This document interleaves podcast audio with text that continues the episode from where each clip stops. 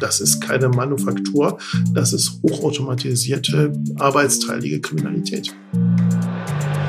ITCS, Pizza Time Podcast. Cheesy questions and juicy answers for the tech community. Hallo und herzlich willkommen bei einer weiteren ITCS Pizzatime Tech Podcast Episode.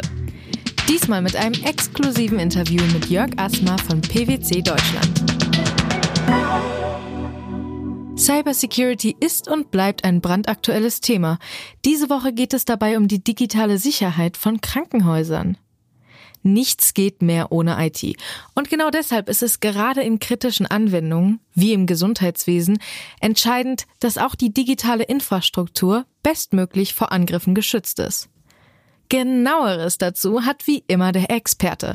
Daher gebe ich jetzt direkt ab an Stefan mit Jörg Asmer von PwC Deutschland. Ja, ich spreche heute mit Jörg Asma, Partner der Cyber Security und Privacy bei PwC Deutschland.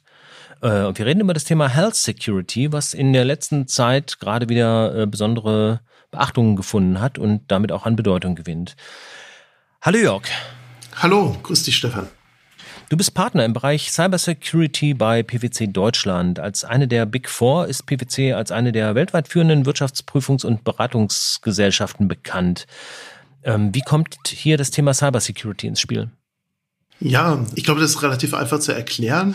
Digitalisierung funktioniert nur dann, wenn sie auch sicher ist. Ansonsten wird der Verbraucher, der Kunde, das andere Unternehmen ein Problem damit haben, wenn seine Daten veröffentlicht werden, wenn sie gehackt werden, wenn sie kompromittiert werden, wenn Geheimnisse veröffentlicht werden. Insofern ist Cybersecurity eigentlich überall elementarer Bestandteil in den Produkten. Mit welchen Themen befasst du dich da konkret in deinem Arbeitsalltag? Wie sieht der aus? Ich habe gar nicht so den richtigen Arbeitsalltag, der sich immer gleicht. Eigentlich bin ich in den Themen Krankenhäuser, Krankenhausberatung und Cybersecurity im Krankenhaus und im Healthcare-Sektor unterwegs. Da kann man heute eigentlich auf drei große Blöcke referenzieren. Der erste Block ist ich kümmere mich darum, dass äh, Krankenhäuser sicherer werden, dass sie neue Infrastrukturen bekommen, dass sie Sicherheitskonzepte umsetzen, um unsere Patientendaten zu schützen, also uns als Bürger schützen. Der zweite große Block ist, dass ich mich darum kümmere, wie die Patientenakte sicher wird. Ich bin ein sogenannter Gematik-Gutachter und bin damit betraut, Telematikinfrastrukturen zu prüfen. Das heißt, all das, was wir auch bei unserem Hausarzt zu sehen, das läuft letztendlich in die elektronische Patientenakte rein damit das sicher ist, da kümmere ich mich drum. Und der dritte Bereich ist dann natürlich immer dann gegeben, wenn Krankenhäuser angegriffen werden, wenn Healthcare-Institutionen angegriffen werden, dann muss sich auch jemand darum kümmern, dass die Defense stattfindet. Also wie drängt man Angreifer wieder zurück? Da sind wir also auch auf der Verteidigungslinie unserer Kunden gemeinsam mit ihnen unterwegs. Zur elektronischen Patientenakte kommen wir gleich noch, aber äh, das Thema Krankenhaus hat man in letzter Zeit öfter gehört. Was ist für Hacker da so interessant? Durch Covid-19 haben wir auf der ganzen Welt einen ziemlichen Leidsdruck im Krankenhaus. Die Krankenhäuser, muss man wissen, haben eine relativ dünne Einnahmendecke. Von 100 Euro, die ein Krankenhaus einnimmt, bleiben denen knapp 10 Euro zu Reinvestitionen in Ausbildung des Personals, Modernisierung der Zimmer, äh, Einrichten von Schleusen und so weiter, was wir jetzt im Zuge der Pandemie beobachtet. Und deshalb sind die sehr, sehr, sehr, sehr eng von der Finanzierungsseite. Auf der anderen Seite kriegen wir im Moment die Nachrichten mit, dass die Intensivstationen maximal belegt sind. Das heißt, hier ist eine, eine starke Belegung bei Krankenhäusern, die wir vorher nicht gehabt haben. Ergo, Angreifer haben sich das zum Geschäftsmodell gemacht und gesagt, der Leidensdruck im Krankenhaus ist so hoch, dass die auch schnell bezahlen werden, um wieder lieferfähig zu werden. Ansonsten gefährden sie die Bevölkerung. Und deshalb ist das Krankenhaus heute ein dankbares, in Anführungsstrichen, Erpressungsopfer. Da muss man auch sagen, dass das etwas ist, was in der Vergangenheit gar nicht so stark Beachtung gefunden hat. Die Cybersicherheit im Krankenhaus war nicht auf der Top-Prioritätenliste. Das sehen wir daran, wie auch die IT-Budgets und die Cybersecurity-Budgets im Krankenhaus verteilt sind. Während ein normales Unternehmen circa fünf bis sieben Prozent seiner IT-Budgets für Cybersecurity ausgibt, ist es global im Krankenhaus zwischen ein und zwei Prozent obwohl da massig IT eingesetzt ist. Also da ist ganz, ganz starker Investitionsstau noch vorhanden, der es Angreifern durchaus leicht macht, dort auch einzubrechen und sie als Opfer auszusuchen. Das heißt, beim Versuch, die Krankenhäuser immer mehr auf Wirtschaftlichkeit zu trimmen, was in den letzten Jahren ja stattgefunden hat, äh, ist dieser Punkt einfach unter den Tisch gefallen. Absolut. Und genauso wie die wahrscheinlich auch zu geringen Intensivbetten, die wir heute haben, daran einfach dann gescheitert. Hast du ein aktuelles Beispiel? Beispiele gibt es im Moment ganz viele. Ein sehr trauriges Beispiel, was wir gehabt haben, war die Universitätsklinik in Düsseldorf. Die ist insbesondere deshalb tragisch, weil die, weil die Angreifer sich eigentlich auf die Universität Düsseldorf einschießen wollten, haben dann allerdings die Universitätsklinik erwischt und haben dort die IT verschlüsselt. Ergebnis war, dass Patienten abgewiesen werden mussten in der Notaufnahme und in dem, im normalen Aufnahmeprozess. Und eine Patientin musste dann verlagert werden in Richtung Wuppertal und ist dann infolge dieser Verlagerung gestorben. Wenn sie direkt in Düsseldorf hätte aufgenommen werden können, wäre sie wahrscheinlich heute noch am Leben. Also das ist ein sehr tragisches Beispiel. Erstens hat sich der Hacker vertan, die falsche Institution angegriffen und zweitens ist dann auch noch ein Mensch dabei gestorben. Also das ist doppelt tragisch. In diesem Fall sind ja die Systeme verschlüsselt worden. Wo genau bestehen denn die Sicherheitslücken oder Angriffsflächen im Health-Bereich, die für solche Attacken genutzt werden? Da gibt's ganz, ganz viele. Also die Infrastruktur in einem Krankenhaus ist sehr heterogen. Wir haben die ganz normale IT, die in der Verwaltung genutzt wird, also den normalen PC, den du und ich auf dem, auf dem Schreibtisch stehen haben, um die E-Mails zu schreiben. Dann haben wir die sogenannten KISS-Systeme Telemetriesysteme, die im Rahmen der Behandlung eingesetzt werden. Da haben wir auch ganz normale Dinge wie MRT und CT, bildgebende Verfahren. Die Insulinpumpe, letzten Endes sind das ja keine mechanischen Geräte oder nicht einfach nur Fotoapparate, sondern da steckt auch immer IT mit drin. Die muss anders behandelt werden als der PC, den wir auf dem Schreibtisch stehen haben. Der darf nicht einfach so gepatcht werden. Das sind zeitkritische Protokolle, die abgearbeitet werden. Insofern ist diese IT etwas anders. Und dann haben wir noch einen dritten IT-Block, das sich die sogenannte Operations Technology. Das ist all das, was man ähm, vereinfachend als Gebäudeleittechnik bezeichnen könnte. Also die Klimatisierung und so weiter. Die haben auch alle einen Stecker oder eine IP-Adresse und sind darüber natürlich erreichbar. Wenn diese drei Komponenten zusammenkommen, dann ist das von der Überwachung her maximal komplex, sehr heterogen und die Integration ist sehr schwierig, dort tatsächlich einen einheitlichen, schützenden Blick drauf zu haben. Das macht's komplex. Und dann ist genau das, was du eben gesagt hast. Die Investitionen sind verknappt worden in der Vergangenheit. Kostenseite ist optimiert worden. Das waren gegenläufige Interessen und Faktoren, die wir dort gesehen haben. Jetzt ist ja diese Verschlüsselung in der Düsseldorfer Uniklinik wohl beseitigt worden, weil der Hacker eingesehen hat, dass er ein Krankenhaus erwischt hat, was er gar nicht erwischen wollte. Du hast es gesagt also es sollte ja wohl die Universität angegriffen werden, aber nicht in allen Fällen gibt es solche ethischen Rückzüge, sondern wie du schon sagst, werden ja teilweise Krankenhäuser und Gesundheitseinrichtungen gezielt angegriffen. Was sind das für Leute? Wer macht sowas? Es ist recht schwierig, die zu charakterisieren, wenn man früher immer so die Bilder gesehen hat mit dem Jugendlichen, der in seinem Hoodie sitzend äh, zwischen Pizzakartons und Kaffee auf irgendwelche komischen Monitore schaut muss man heute sagen, ist das Bild des Angreifers viel diverser geworden. Wir haben es hier zu tun mit Devisenbeschaffung, zum Beispiel für Regime wie Nordkorea, die sich durchaus mit Ransomware Angriffe auf ähm, die Industrien Devisen beschaffen, also Finanzierung von Staaten, die ansonsten wirtschaftlich keine große Einnahmenseite haben. Auf der anderen Seite haben wir aber auch Menschen, die mittlerweile verstanden haben, dass eigentlich das Entdeckungsrisiko bei Cybersecurity-Angriffen geringer ist, als wenn ich mich mit der Zucht von Cannabis beispielsweise auseinandersetze. Du musst dir das so vorstellen. Wenn du, schauen wir mal 20 Jahre zurück, als die große Zeit der Cannabisplantagen war, woran hast du eine Cannabisplantage und so etwas Einfaches entdeckt? Du hast einen hohen Energieverbrauch gehabt. Das hat immer ein bisschen komisch gemüffelt in der Umgebung. Die Fenster waren verhangen. Hoher Wasserbedarf. Entdeckungsrisiko relativ hoch. Das kannst du materiell sehen. Diese Plantage steht an einem Ort. Bist du ein Angreifer, der sich mit Ransomware beschäftigen möchtest, brauchst du einen Server irgendwo auf der Welt. Der muss nicht neben dir stehen. Es reicht für dich einfach, einen Access Point zu haben, beim McDonald's, beim Burger King, wo auch immer du gerade sein möchtest Du brauchst circa 200 Euro für ein günstiges Notebook, ein Ubuntu, ein Linux, was auch immer reicht, ein Chromebook. Und darüber kannst du Server zum Angriff steuern. Also man könnte gewissermaßen sagen, eine große Masse an Krimineller hat durchaus umgeschult von traditionellen Dingen wie der Zucht von Cannabis in Richtung etwas anderem. Das kann man nicht verallgemeinern, aber grundsätzlich hat sich das verschoben. Die Kleinkriminalität hat sich einfach verändert, ist arbeitsteiliger geworden. Das heißt, es sind auch keine Einzeltäter mehr. Also gerade an diesen Beispielen, die du vorhin auch erzählt hast mit Nordkorea und anderen Institutionen, die sich hier Geld beschaffen, da sitzt dann nicht mehr der einzelne Programmierer an seinem Notebook. Nein, die sind arbeitsteilig unterwegs. Das ist heute eine, eine, richtige Industrie. Wir haben die Menschen, die das Vehikel beschaffen. Also wie liefere ich meine Ransomware zum Kunden aus? Das ist ein spezialisiertes Ding. Das ist die Logistik der, der Cyberkriminalität. Du hast den Cyberkriminellen, der selber das Produkt herstellt oder herstellen lässt. Du hast die Inkassoabteilung, was ein Stück weit vergleichbar ist mit dem Vertrieb in einem normalen Unternehmen. Die sorgen letztendlich auch dafür, dass die Kunden ihr Geld bezahlen. Es gibt Lizenzmanagementsysteme bei Ransomware, weil äh, niemand schaltet dir das manuell frei.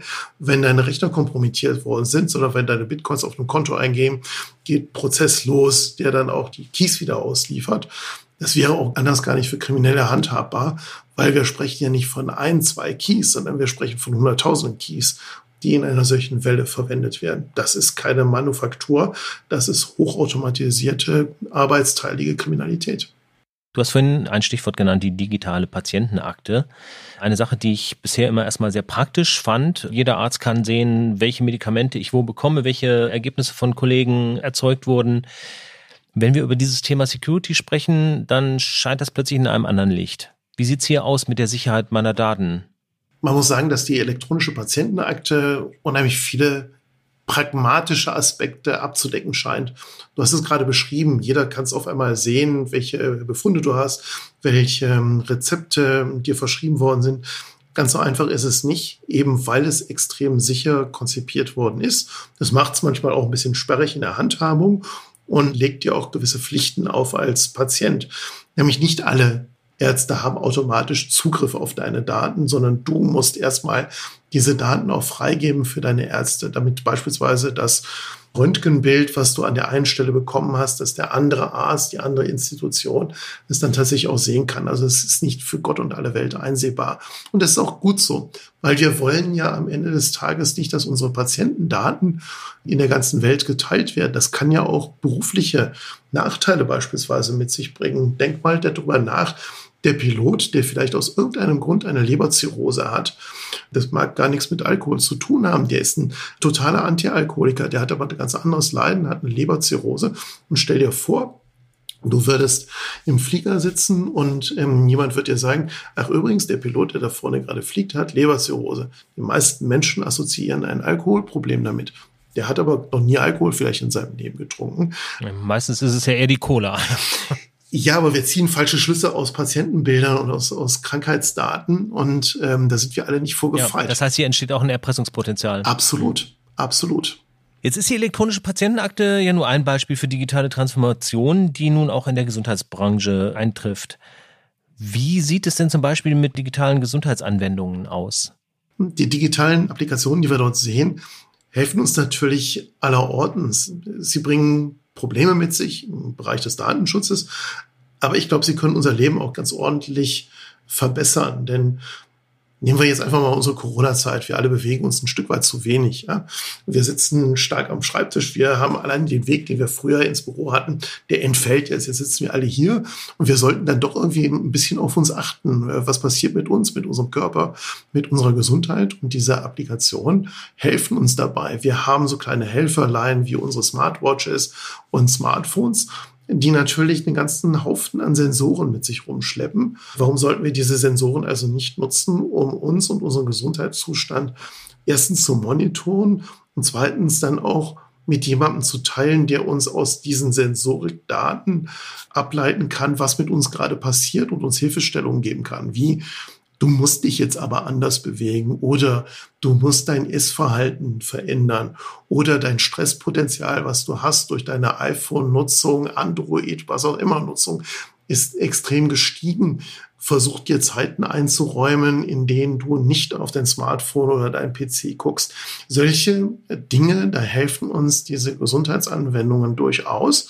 Und da bin ich ein Verfechter davon, solche Dinge tatsächlich auch mitzumachen.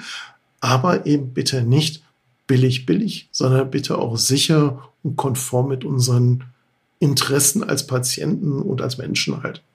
Welche Sicherheitsrisiken siehst du da? Ich sehe jetzt also erstmal nicht, dass ich dadurch erpressbar werde, dass ich meine 10.000 Schritte nicht gemacht habe. Nein, aber es könnte durchaus sein, dass du erpressbar dadurch wirst, wo du deine 10.000 Schritte machst, weil du ja nicht nur deinen Schrittzähler hast, sondern der hat in der Regel ja auch noch GPS-Daten dabei, weil du ja möglicherweise auch Steigungen mit reinnehmen möchtest, weil dein Umfeld auch eine Rolle mitspielt, was du mit deinen 10.000 Schritten machst. So ist zum Beispiel bekannt geworden, dass durch einen Fitness-Tracker Camps der NATO identifiziert werden konnten, weil diese Fitness-Tracker-Daten auf einmal im Internet standen und man natürlich auf einmal eine ganze Menge an Menschen ins Risiko dadurch gestellt hat, dass man sehen konnte, einige NATO-Soldaten laufen immer den gleichen Weg, nämlich um ihr Camp herum. Die haben gewissermaßen Geokoordinaten in dieser GPS-Tracker-Anwendung mitverteilt. Und wenn man heute weiß, wie beispielsweise Raketen gesteuert werden, dann sind das genau die Daten, die man braucht.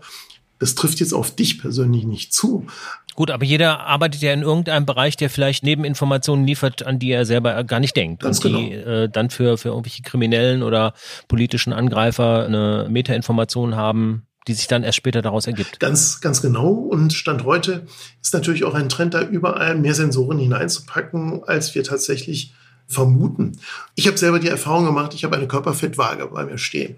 Und auf einmal hat diese Waage nicht nur mir gezeigt, wie schwer ich bin, sondern die hat auf einmal angefangen, mir anzuzeigen, welche Luftfeuchtigkeit in meinem Badezimmer existiert. Da habe ich mir dann schon die Frage gestellt, welche Sensoren hat das Ding eigentlich alles noch da drin? Ist da nicht vielleicht doch noch ein Mikrofon da drin und ich werde auf einmal mitgemonitort? Wer weiß denn heute bei der App gesteuerten Zahnbürste, die ich habe, wäre doch prädestiniert dafür, einen Atemalkoholsensor mit einzubauen, damit ich weiß, hast du Alkohol getrunken, wann trinkst du Alkohol, wie ist dein Konsumverhalten von so etwas. Also wir müssen schon eine Transparenz darüber haben, welche Sensorik verwendet wird und wie sie verwendet wird. Das ist bei vielen Dingen heute nicht unbedingt transparent. Es machen sich allerdings auch nur wenige Menschen Gedanken darüber, was man mit diesen Daten machen könnte. Das stimmt, das ist oft überhaupt nicht erkennbar. Ich habe mich irgendwann unter der Dusche gewundert, dass meine Bluetooth-Box mir antwortete, weil die offensichtlich ein Mikrofon eingebaut hat. Ja, ganz genau. Wenn man ohne Vorwissen an Digitalisierungsprozesse in Krankenhäusern denkt, kommen einem in erster Linie KI-Prozesse zur besseren Entscheidungsfindung der Ärzte in den Sinn als Cybersicherheit. Siehst du das auch so? Diese KI-Unterstützung für die Krankenhäuser ist eigentlich etwas, was mir erst viel später in den Sinn kommt. Mir kommen erstmal so ganz profane Dinge in den Sinn, wie, wie sieht mein Aufnahmeprozess überhaupt aus? Warum muss ich eigentlich so viel Papier ausfüllen? Warum fülle ich eigentlich das gleiche dreimal aus? Wenn ich im Krankenhaus liege und der Arzt mich besucht, warum schleppt der eigentlich nicht ein iPad mit sich rum und ich habe neben mir vielleicht einen Monitor, auf dem ich das sehen kann, was er da notiert? Hinterher werde ich entlassen. Warum fülle ich da wieder Papier aus? Warum geht denn das nicht elektronisch? Warum fülle ich denn dann eigentlich noch Dinge ein, äh, die ich bei der Erfassung äh, und bei der Aufnahme schon ausgefüllt habe? Und dann geht's dann halt in den nächsten Schritt hinein. Die Nachsorge, ich muss vielleicht zur Reha oder so etwas. Warum fülle ich da wieder Papier aus? Also ich würde gar nicht mal so sehr an die KI als erstes denken, sondern wirklich die ganz einfachen Basisprozesse. Gut, aber du, du denkst auch in Optimierungsprozessen und du. Absolut. Du denkst in Optimierungsprozessen und siehst auf jeden Fall auch, dass wahrscheinlich solche Themen eher immer im Fokus auch der Patienten und der Ärzte stehen, als eben die Sicherheit. Absolut. Woran glaubst du, liegt das? Also gerade wo ja auch in der Vergangenheit in der Presse auch die Folgen der nicht berücksichtigen äh, Sicherheit doch mehr bekannt geworden sind. Ja, das ist eine Frage der sogenannten Convenience. Ja? Wie angenehm wollen wir es uns eigentlich machen? Und häufig geht auch dieses angenehme Umfeld dann auch Auswirkungen auf die Effizienz. Und warum ist das in der Vergangenheit nicht unbedingt so sicher gewesen? Stand heute weiß man doch, dass bestimmte Dinge, die sehr oldschool sind, wie zum Beispiel das Passwort eingeben, dass das auf bestimmten Geräten einfach schwierig ist. Stell dir vor, du hast ähm, deine Latexhandschuhe an, du bist in deinen Kittel eingepackt und du sollst auf einem iPad dann dein Passwort eintippen. Das ist blöd, das macht keinen Sinn. Da passt dann vielleicht schon die Face Recognition, vielleicht aber jetzt gerade auch mit Face Shield und so weiter ähm, nicht mehr wirklich. Also wir brauchen andere Methoden. Mit Maske ja. geht das dann auch wieder Wir nicht. brauchen also andere Methoden, wie wir damit umgehen. Ja. So sieht man dann auf den Stationen beispielsweise ungesperrte PCs, weil das Personal sagt, ich kann mich nicht jedes Mal einloggen. Dafür ist die Zeit zu knapp geworden. Ist wieder auch ein Stück weit in der Effizienz untergegangen. Dann fangen die Menschen an zu überlegen, wie kann ich denn meinen Arbeitsalltag dann doch so gestalten, dass ich die Zeit für meine Patienten habe, weil deren Kernzeit, deren Kernwertschöpfung ist es nicht, Passworte einzugeben und PCs zu entsperren, sondern deren Wertschöpfung ist, Menschen zu behandeln. Das läuft so ein bisschen entgegen hätten wir eine bessere Einnahmenseite im Krankenhaus und hätten das ein Stück weit besser optimiert, dass nicht alles nur auf Kostenoptimierung ausgerichtet ist, sondern auch Sicherheit zum Bestandteil geworden wäre, dann hätten wir da wahrscheinlich nicht ganz so einen Reformations- und Investitionsstau, wie wir das heute im Krankenhaus sehen. Ist das größere Problem Ignoranz also, dass man einfach die Sicherheit nicht so ernst nimmt oder ist es auch eine gewisse Verdrängung? Weil das ist ja auch ein Thema, mit dem man sich gar nicht so befassen möchte. Also, gerade weil viele Sachen für den normalen User gar nicht so einfach lösbar scheinen, wird das ja schnell auch beiseite geschoben. Es wird schon keiner Interesse an meinen Daten haben oder so. Was, was glaubst du, was von beiden Faktoren entscheidender ist? Also, ich glaube, dass viele einfach den Wert ihrer Daten unterschätzen und digitale Applikationen einfach als Kernbestandteil des Lebens betrachten. Das ist so wie, ich gehe mal spazieren, benutze ich auch mein Smartphone. Aber dass ich dann trotzdem dafür bezahle, anders als bei meinem persönlichen Spaziergang in der analogen Welt, das haben die meisten noch nicht verstanden. Ich bezahle immer. Es gibt niemanden, der dir eine Applikation schenkt. Du bezahlst immer mit dir als Person, mit den Daten, die an dir dranhängen. Und je besser deine Daten gepflegt sind, desto stärker rückst du in den Fokus auch der Menschen, die sagen, oh, super, da gibt jemand bereitwillig ganz viele Daten raus. Mit dem kann ich noch viel mehr machen. Ja, der mag unsicherer sein, weil er eben gut erkennbar ist. Auf der anderen Seite rückt er aber natürlich auch weiter in den Fokus von Marketing und Marketing-Targeting hinein und wird schlicht und ergreifend einfach zu einer besser handelbaren Ware. Unsere persönlichen Daten sind Geld letzten Endes. Ich glaube, man kann zusammenfassend sagen, dass du einen interessanten Job hast, in, einem, in interessanten Projekten arbeitest. Wie wird man Security-Berater? Wie war es bei dir? Ich bin es durch Zufall geworden. Ich habe mich schon immer irgendwie mit Security beschäftigt, ohne zu wissen, dass es Security ist.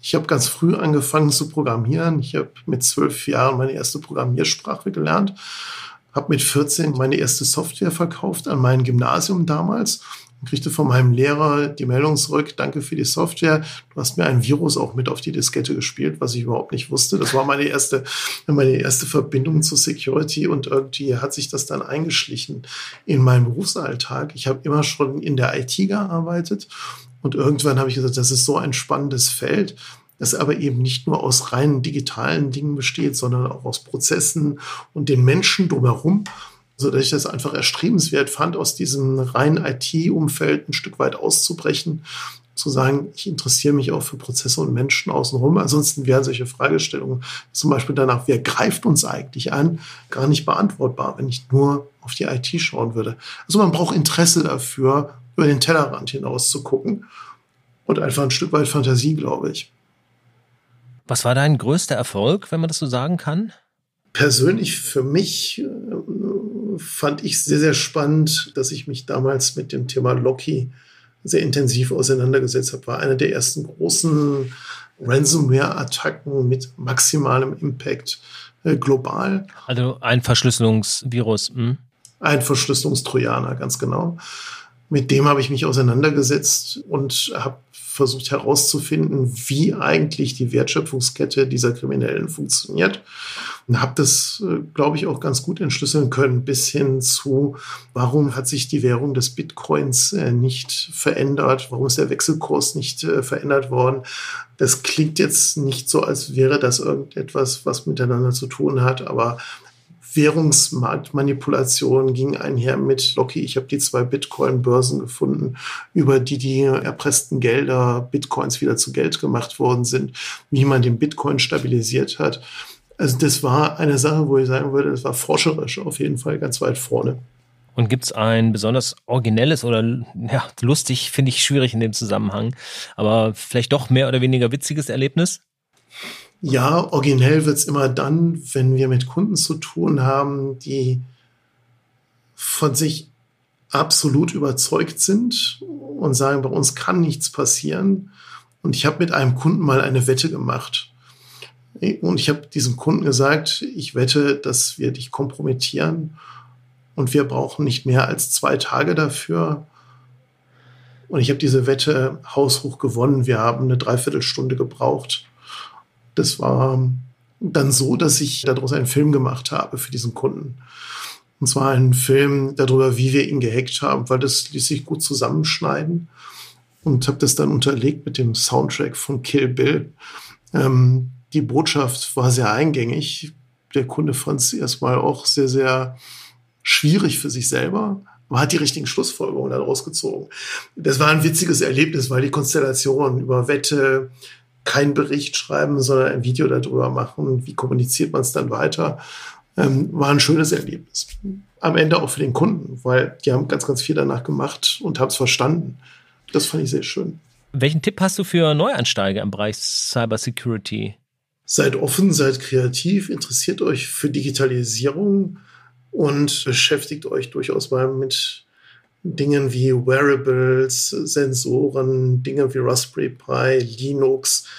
Also seid nicht einfach nur auf der Applikationsseite unterwegs, sondern macht euch Gedanken, warum euer Rechner so funktioniert, wie er funktioniert. Dann rutscht man zwangsläufig ein Stück weit auch näher an die Security-Branche heran. Und wenn man dann auch noch versteht, wie Menschen ticken und ein gewisses Feingefühl dafür hat, ähm, wie Menschen funktionieren, was sie tun und welche Motivation sie dazu bringt, Dinge zu tun, dann ist man definitiv auf der richtigen Seite. Und ansonsten, wer jetzt sagt, ich möchte in Zukunft in der Cybersecurity arbeiten, ich habe die Wahl meines Studienfaches noch vor mir, dann kann ich jedem nur empfehlen, werdet in den sogenannten MINT-Fächern aktiv. Wenn ihr auf der naturwissenschaftlichen Seite seid, habt ihr auf jeden Fall sehr, sehr viel auf der Haben-Seite für die Cybersecurity in Zukunft. Ich glaube, du könntest noch viele interessante Beispiele liefern. Wir sind trotzdem am Ende unseres Interviews. Jörg Asmer, Partner der Cybersecurity und Privacy bei PwC Deutschland, war das in unserem Gespräch. Und Jörg, vielen Dank. Danke dir, Stefan. Ja, was im Digitalen geschieht, hat oft auch Folgen in der realen Welt. Wenn ihr jetzt Interesse an Cybersecurity oder anderen IT-Themen habt, schaut doch mal bei PwC Deutschland vorbei. Alle Links sind natürlich unten in den Show Notes. Und wenn ihr mehr hören wollt, sind wir auch nächste Woche wieder da.